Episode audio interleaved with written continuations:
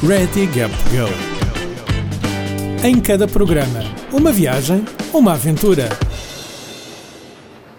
Olá malta, bem-vindos ao primeiro episódio do Ready Gap Go, o podcast da Gap Year Portugal. O meu nome é Marta Cunha Grilo e eu não podia estar mais contente por estar a dar voz a um podcast como este, um podcast de storytelling de viagens. A ideia é então trazer vários convidados ao longo dos episódios, convidados esses que vão ser viajantes e que vão estar aqui então a contar as suas aventuras e desventuras pelo mundo fora. Como nós da Gap Year gostamos de fazer as coisas assim em grande, como provavelmente já devem ter percebido, o primeiro episódio é ao vivo no Gap Year Summit em Coimbra. Bom dia, pessoal! Muito bem! Comigo hoje tem então a Joana e o André, mais conhecidos como Honeymooners. Eles que já não viajaram há três anos, corrijam-me se estou errada, já vai acho que para o terceiro ano. Certo, com vestido de noiva sim. Com vestido de noiva, exatamente, pelo mundo. Como a Joana disse, então, vestidos de noivos. Desde já agradeço então o facto de estarem aqui connosco e dou-vos as boas-vindas aqui obrigada. ao Summit. Um, para dar assim então um bocadinho mais de background uh, ao nosso público, a Joana e o André já se conhecem há muito, muito tempo. Vocês estão juntos desde 2005, quando ambos tinham 14 anos, e conheceram-se então na escola na Moimenta da Beira, de onde ambos são, não é verdade? Exatamente. Bom dia a todos. Antes de mais, muito obrigada por este convite. É uma honra enorme fazer parte deste evento. E sim, eu e o André conhecemos em 2005 na escola. Tínhamos apenas 14 anos e foi aí que nós começámos a namorar, entre aspas. Eu digo sempre namorar, entre aspas, porque nós achamos que com 14 anos, e pelo menos connosco foi assim, não éramos namorados, nós fomos começando a construir, sim, uma grande, grande amizade. Mas, felizmente, tivemos a oportunidade, desde logo, de começar também a viajar. E fizemos a nossa primeira viagem em 2008. Viajámos até Londres com a escola e foi aí que nós apanhámos o primeiro avião foi a primeira viagem de avião de ambos, também foi juntos. Ainda hoje temos esse bilhete guardado e temos recordações desse momento, que éramos bem diferentes daquilo que somos agora, em, em termos físicos, exatamente, aspecto, éramos mais pequenos. Depois, a partir daí, a nossa relação foi crescendo, claro, enquanto, enquanto casal nós fomos também amadurecendo, não é? Porque a idade foi também avançando e fomos passando por várias etapas juntos. Sim, então nós uh, achamos que uh, termos começado a viajar juntos desde bem cedo também moldou a nossa vida daí em diante. Uh, Ajudou-nos a, a, saber como ultrapassar a, as, os problemas juntos, também a, entrarmos, a entrada da Joana para a faculdade, continuamos sempre, sempre a viajar juntos e, e chegamos ao nosso, ao nosso casamento com 24 países visitados. Ou seja, Incrível. Foi, foi, foi, algo muito, foi algo bom. Nunca fizemos um gap year, nunca tivemos a oportunidade de ter feito um gap year, mas foi como se tivéssemos feito sempre um gap year ao longo destes anos, desde a nossa juventude. E é algo que também mudou a nossa vida e nos faz estar aqui hoje presentes também, casados e felizes. Então, vocês casaram-se, foi já em 2016.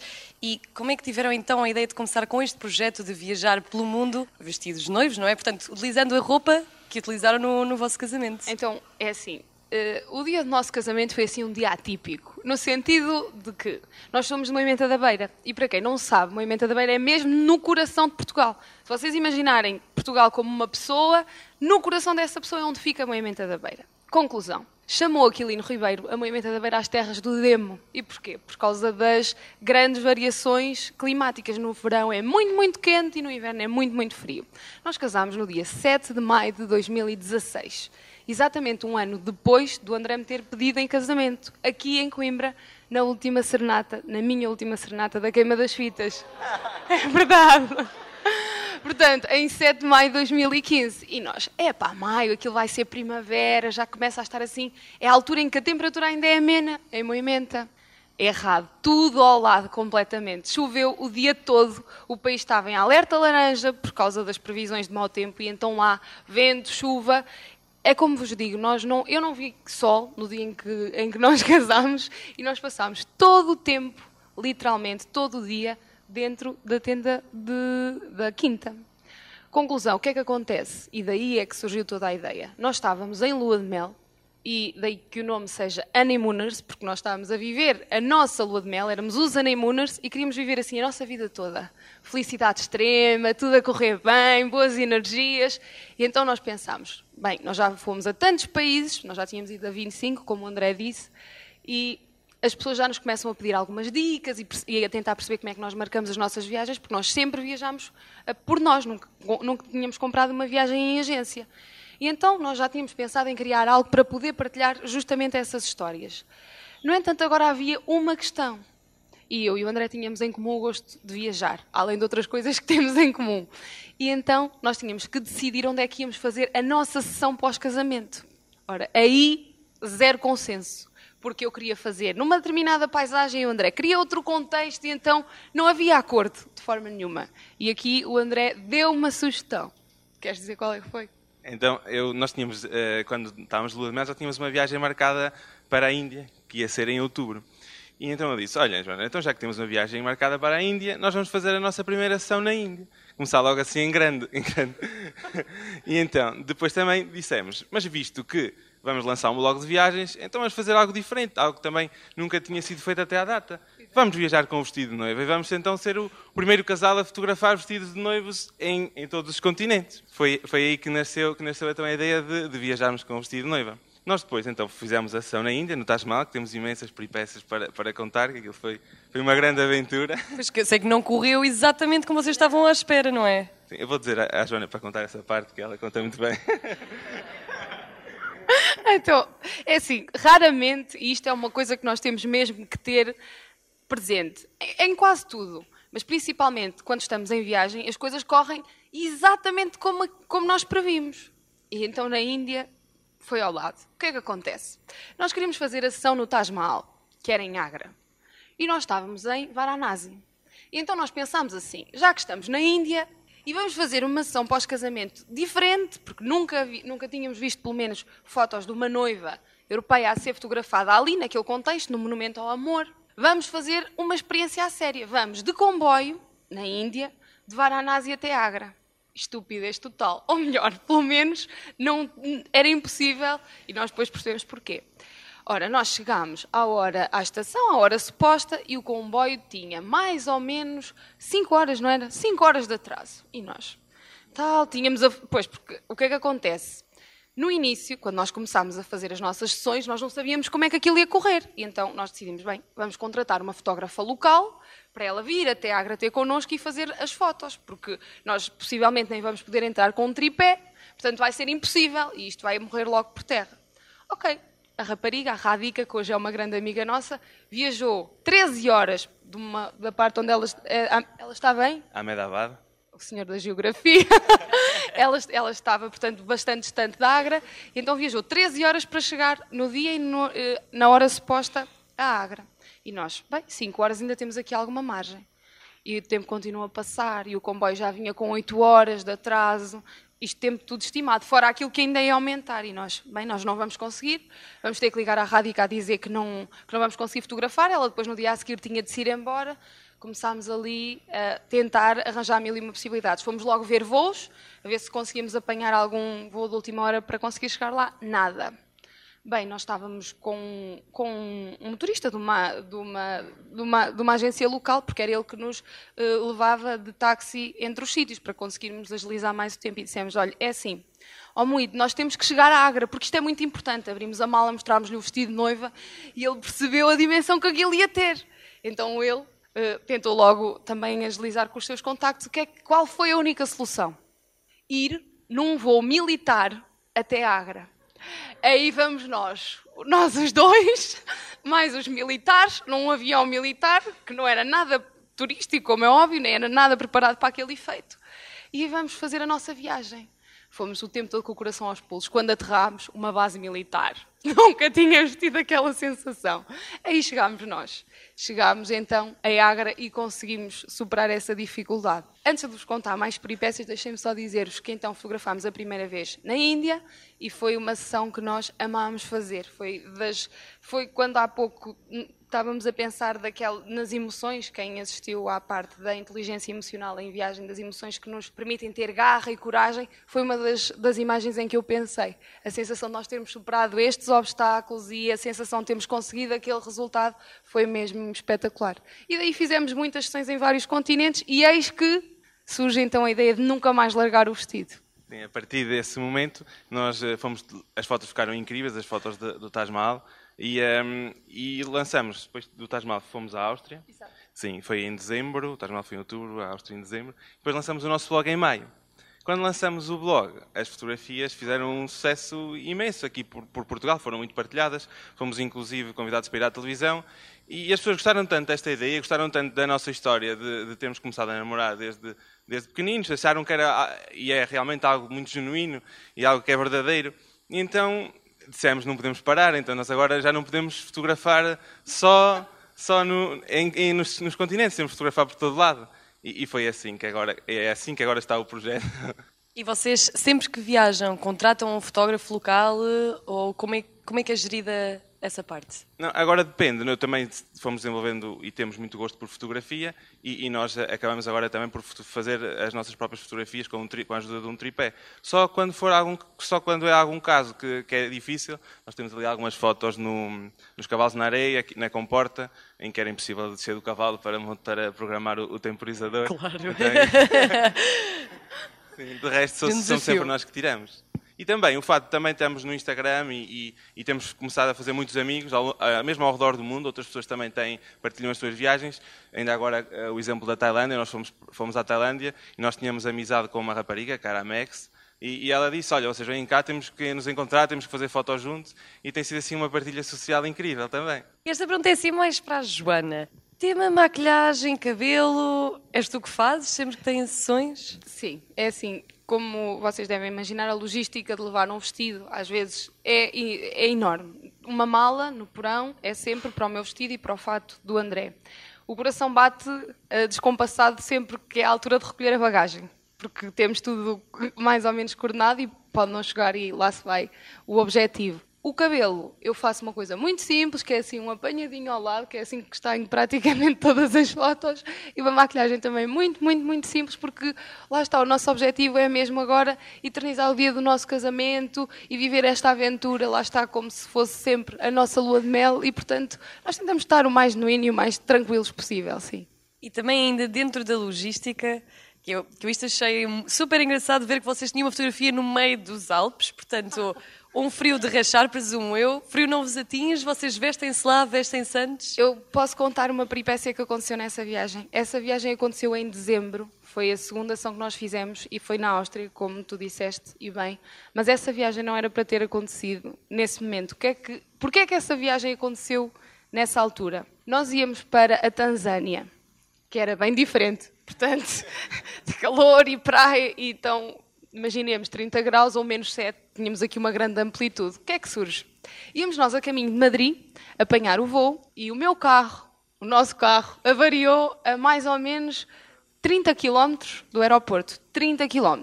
Mas nós, epá, está tranquilo, nós estamos com tempo, ligámos logo para, para o reboque, acionámos o seguro, impecável, isto vai dar tempo. Tínhamos, estávamos relativamente perto e fomos com muito tempo. Ora, quando nós nos apercebemos do reboque. Tinha aqueles separadores das autoestradas e o reboque vinha exatamente tipo, paralelo a nós, mas do outro lado. Ou seja, tinha enganado, tinha-se enganado na direção.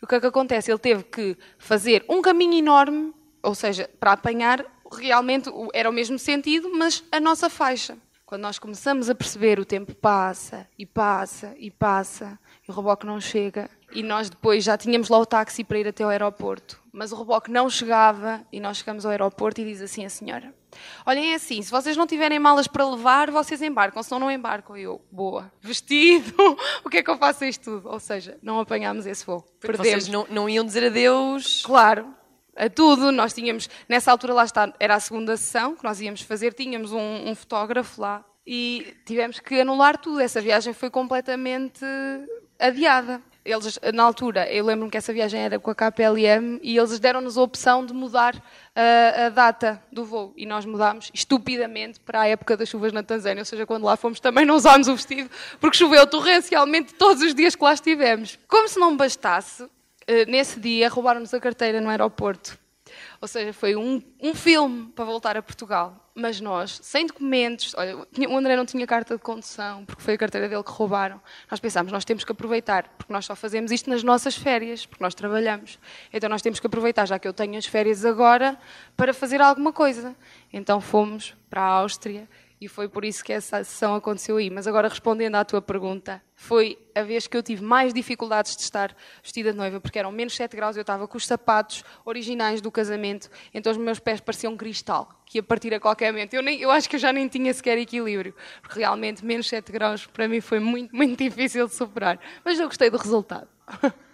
Como podem ver, pelo menos aqui no, no Summit as fotografias ficaram incríveis. Mas também perguntando então, vocês vestem-se no local ou lá está, preparam tudo no hotel ou onde estiverem alojados e depois Sim, não, nós já nos aconteceu vestirem até no carro. Sim. Então, nós, nós saímos, saímos do hotel vestidos e, e, basicamente é sempre assim. Nós antes idealizamos os sítios onde queremos ir fotografar e, e, e saímos do hotel vestidos. Ou então trocamos no carro. Aconteceu assim já na Sacré-Cœur que, que tivemos, teve mesmo que ser porque estavam a fazer lá uma filmagem de, em Paris de uma, acho que era de uma telenovela francesa e nós estávamos lá no meio vestidos de noivos e eles disseram têm que sair, têm que sair e nós depois não íamos andar por Paris assim vestidos de noivos porque já, tinha, já, já tínhamos estado então acabou por, por, tocar, por, acabou por termos que trocar no carro tínhamos voo no final do, do, dia, foi assim. É sempre adaptar às circunstâncias, a todas as situações. E o vestido, que é o mesmo desde o primeiro dia, Quantas vezes é que já foi lavado? Já falaste na logística na parte em que como é que levam então para as viagens, mas como é que o mantêm impecável que parece que acabou de sair da loja? Sim, é, é só a mesma aparência, porque ele já não está impecável. como eu costumo dizer, o forro parece um queijo suíço, está completamente cheio de buracos, aquilo já não tem ponta para onde se lhe pega. Mas a parte de realmente o vestido tem-se aguentado, a parte que se vê ainda se mantém impecável. O vestido é lavado todas as vezes que nós fazemos uma sessão. Ou seja, se fizemos 13 sessões, ele foi lavado 14 vezes, contando também com a do dia do casamento. Eh, é, é super engraçado, porque onde nós lavamos o vestido é sempre na mesma lavandaria, então é a lavandaria da Dona Luísa.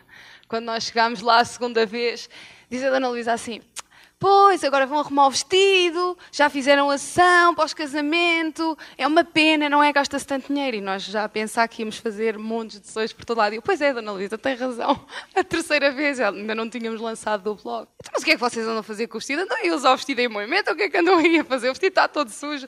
Deixe lá, Dona Luísa, olha, já sabe, um dia vai ver e tal. Eis que nós fomos a primeira vez à televisão e a Dona Luísa estava a ver o programa. Então, quando lá apareceu os vestidos, agora é que eu já descobri. Então, olha, ela é uma querida e o vestido é sempre muito bem tratado ali. E olha, tanto que nós lavamos sempre o vestido e o fato de noivo e ela agora até já só me cobra o valor do, da lavagem do vestido, porque até já nisso é um investimento. Um desconto, um desconto ali de, de amiga.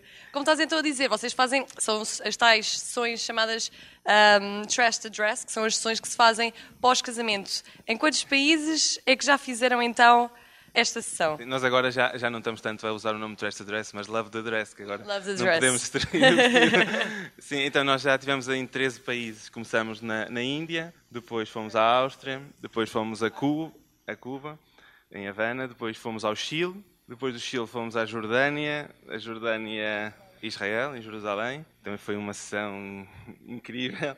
Depois fomos à, ao Dubai, à, aos Emirados, à Croácia, depois fomos a, a, depois fomos a, fomos a Paris, a França, Cabo Verde, Espanha, em Barcelona e agora na Tailândia.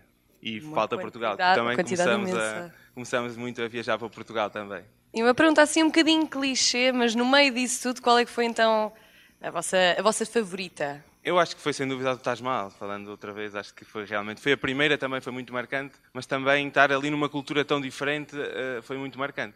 E também em Jerusalém, Acho que Jerusalém, nós queríamos eh, mostrar como, provar como o amor pode acontecer em, em qualquer lado. E ali em Jerusalém existem três religiões que são, que são muito marcantes. E, e, nós temos estado ali vestidos de noivos e temos sido felicitados por cada uma da, da, dessas religiões eh, foi, foi realmente muito marcante para nós. E, e ter foto uh, ao pé do, do Muro das Lamentações, na Igreja do Santo Sepulcro e, na, e com vista para o Dome of the Rock foi, é algo que me deixa, ok, eu fiz isto, foi bom. As pessoas ainda são assim muito curiosas, ou seja, vocês estão a passar e o pessoal felicita-vos ou pergunta o que é que estão a fazer e tudo mais, sempre como se fossem assim grandes celebridades, não? Não, dizem sempre, as pessoas acham sempre que nós acabamos de casar e que estamos ali, ok. então é, é Já foi há um bocadinho.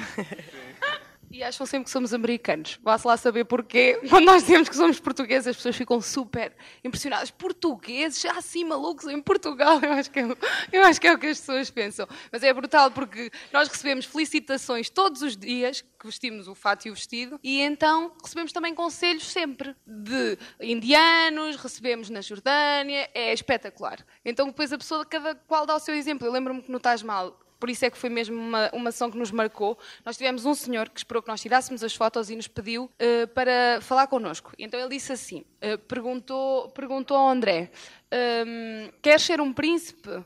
E o André disse: ah, Gostavas de ser um príncipe? E o André disse: Ah, gostava, claro, gostava de ser um príncipe. E ele disse: Olha, então eu vou te ensinar o truque. Tratas sempre a tua esposa como uma princesa e tu, será, e tu sentir-te-ás sempre como um príncipe. E esta, esta pessoa dirigiu-se a nós, não nos conhecia de lado nenhum, e deu-nos este conselho. E então, sempre que nós nos vestimos assim, não, não é só no estrangeiro, aconteceu também em Portugal, as pessoas têm sempre a sua experiência para nos passar. Nós fomos em, nós, nós, em Guimarães, nós tivemos, fizemos lá uma ação também, e tivemos uma senhora que foi comprar flores, porque ela dizia: Não há noiva em Guimarães que não tenha um ramo de noivas, isso aqui não acontece. Bem, ao jeito de mulher do Norte, onde nasceu a nação, não é? E então depois ela disse assim: vocês, ele explicou-nos que era casada há muitos anos, e ela disse: vocês, antes de tudo, têm que ser muito amigos um do outro. Ou seja, isto passa a não ser só a questão das fotos e do vestido e do fato noivo, é uma, é uma questão de aprendizagem. Além de nós conhecermos muitos sítios e mantermos o gosto pela viagem, aliamos também a uma coisa que nos apaixona muito, que é a nossa relação e, a nossa, e o nosso casamento. Por isso é que tem sido uma experiência inesquecível e brutal. Vocês têm andado a inspirar o pessoal todo por todo o mundo. E como vocês já referiram e muito bem, tem então um blog de viagens que não só é dos blogs mais lidos uh, a nível nacional, uh, como também tem então, voltando também ainda ao tema do vestido, o vestido mais viajado, se calhar, do mundo.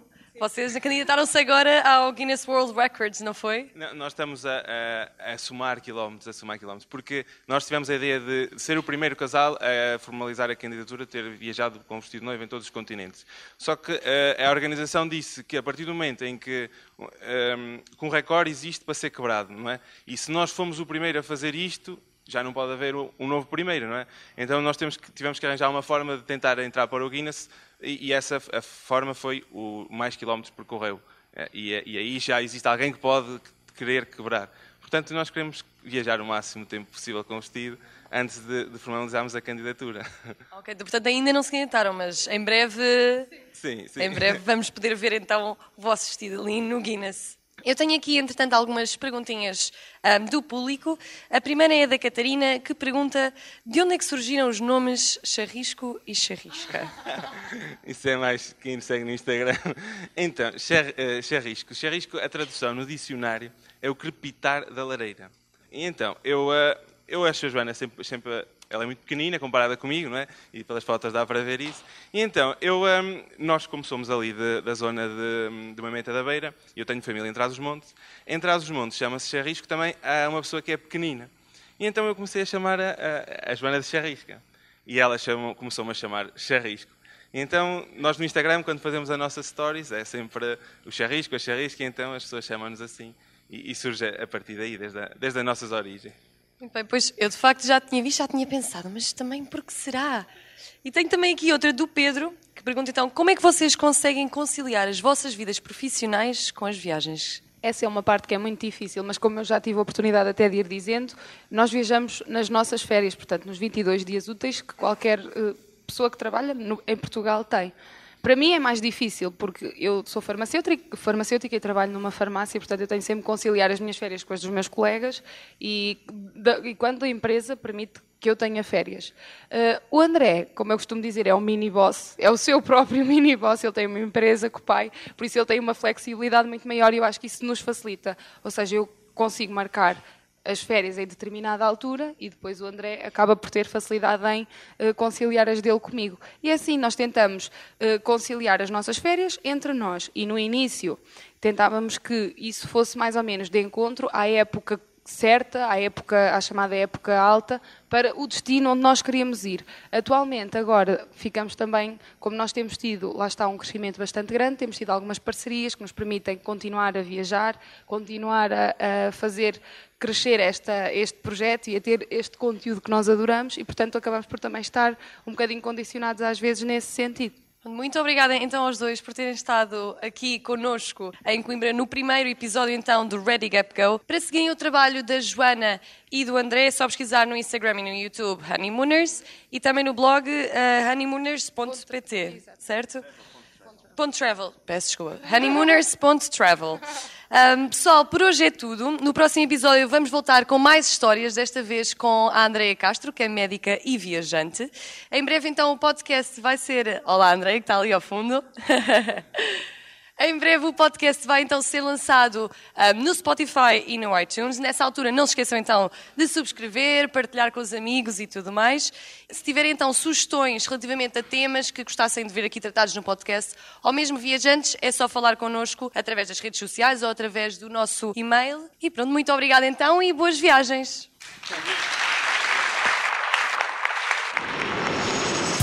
Ready Gap Go em cada programa. Uma viagem, uma aventura.